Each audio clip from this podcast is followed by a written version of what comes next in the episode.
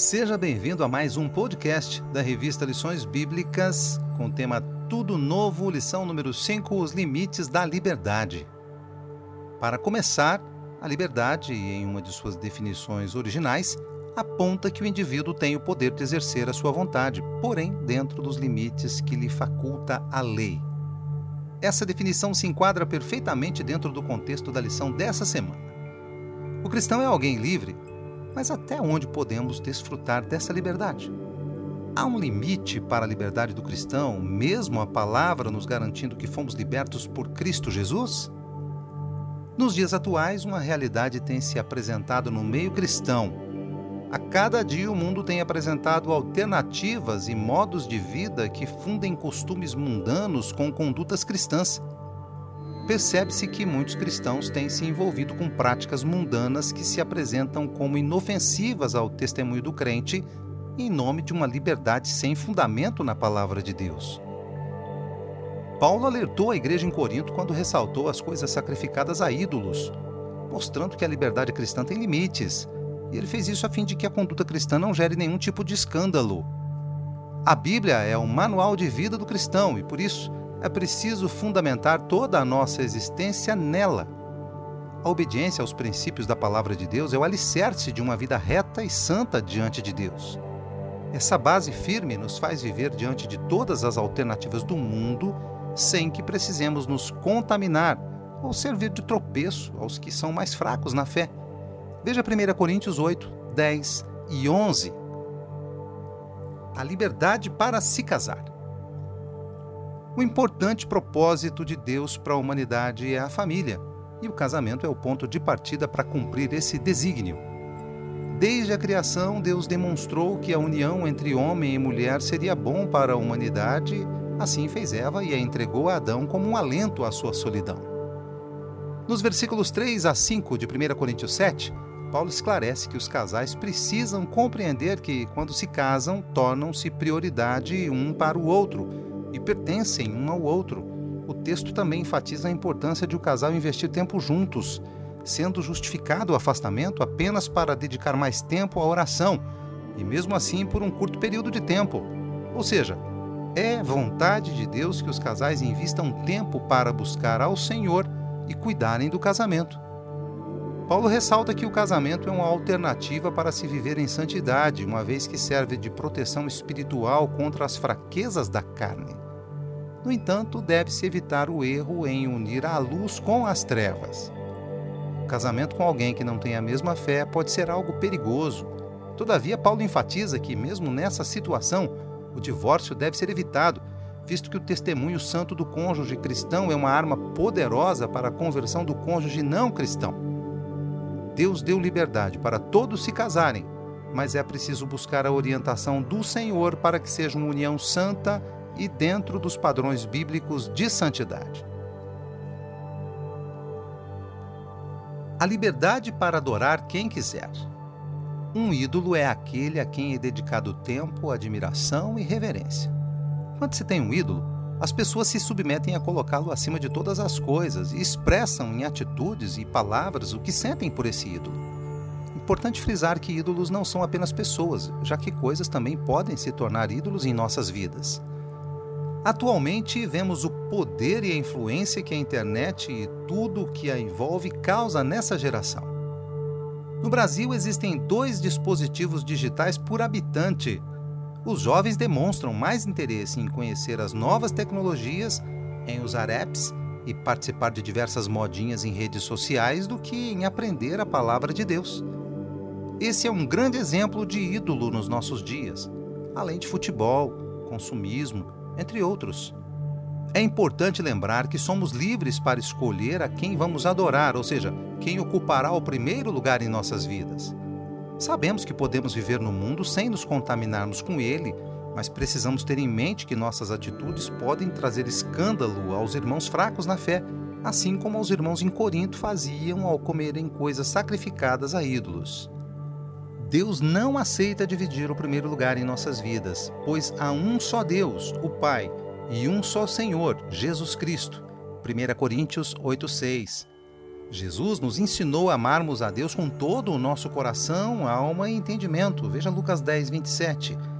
Ele nos mostra que todas as demais coisas devem estar em segundo plano em nossas vidas.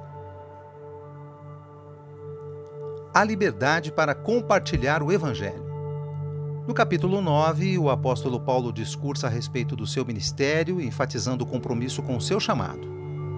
Paulo faz diversos questionamentos para dizer que, em razão do ministério que executava, poderia sem problema algum receber algo em troca pelo seu trabalho no Senhor.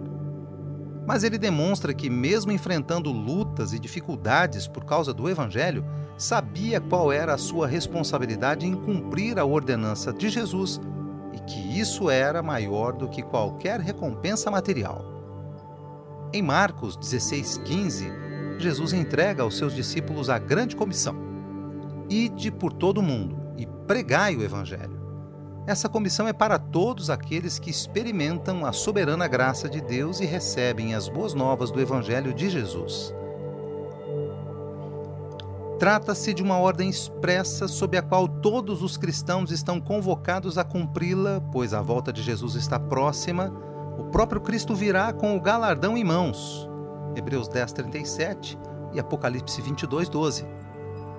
A fim de que o evangelho pregado alcançasse o maior número de pessoas, Paulo utiliza a estratégia de colocar-se no lugar delas, no intuito de apresentar Jesus àquelas pessoas. A empatia de Paulo com os perdidos trouxe um resultado tremendo de salvação e muitas almas foram alcançadas pelo Espírito Santo. Oremos para que também sejamos tocados pela mesma chama do Evangelho que ardia no coração de Paulo.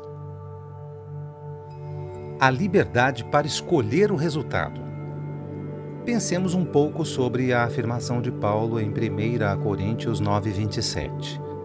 Ele diz que reduz o seu próprio corpo à escravidão para que, mesmo anunciando o evangelho que liberta, ele não seja desqualificado. Sabemos que o sacrifício de Jesus trouxe libertação à humanidade. Mas é possível que esse sentimento de liberdade seja distorcido e se torne prejudicial? Sim, quando julgamos que o simples fato de aceitarmos a Jesus nos torna livres e que, diante disso, não precisamos vigiar dia após dia para estarmos sempre no centro da vontade de Deus. Desta forma, somos sujeitos às investidas do diabo em tentar nos cegar e nos fazer crer que muitas das ofertas do mundo não nos afastam de Deus. O cristão precisa compreender que cumprir o chamado no reino de Deus é um privilégio, visto que, por causa da graça de Deus em Jesus Cristo, temos a honra de fazer a obra do Senhor aqui na terra, mesmo falhos como somos e não merecendo tão maravilhosa graça. A expressão esmurro o meu corpo remete à luta constante contra a carne, uma batalha que o crente precisa travar contra si mesmo para que o espírito se fortaleça e nos faça viver a recompensa de todo o trabalho no Senhor. Paulo, mesmo convicto do seu chamado, sentia a necessidade de lutar contra a carne a fim de alcançar a aprovação de Deus. E nós? Temos essa mesma convicção e buscamos verdadeiramente a aprovação da nossa conduta cristã diante de Cristo? Conclusão: Sabemos que o cristão é livre e que há um limite para essa liberdade. A Bíblia é o manual de vida e prática da fé cristã e tudo que contraria os princípios bíblicos nos afasta de Deus. Logo, a palavra estabelece os limites da liberdade cristã cristão é livre para escolher com quem se casará. Porém, a Bíblia ensina os deveres dos cônjuges um para com o outro e para com o reino de Deus. Temos liberdade em expressar nossa adoração. No entanto, devemos adorar somente a Deus. Vivemos em uma geração que transforma tudo e todos em objetos de adoração, e o cristão deve buscar adorar somente ao único digno de ser adorado: Jesus. Fomos chamados por Jesus para anunciarmos as boas novas do Evangelho e somos livres para tal. Deus nos tem dado capacidade e recursos para cumprirmos a grande comissão que Jesus nos deixou em Mateus 28, E todos nós temos a prerrogativa de responder ou não a esse chamado. Nossa postura diante da liberdade obtida por intermédio da salvação em Jesus determinará o futuro que temos em Cristo. É preciso voltar-se para as coisas do reino de Deus, pois a má compreensão da liberdade em Cristo nos distancia dele. Que possamos viver a verdadeira liberdade obedecendo à palavra de Deus e aos seus desígnios.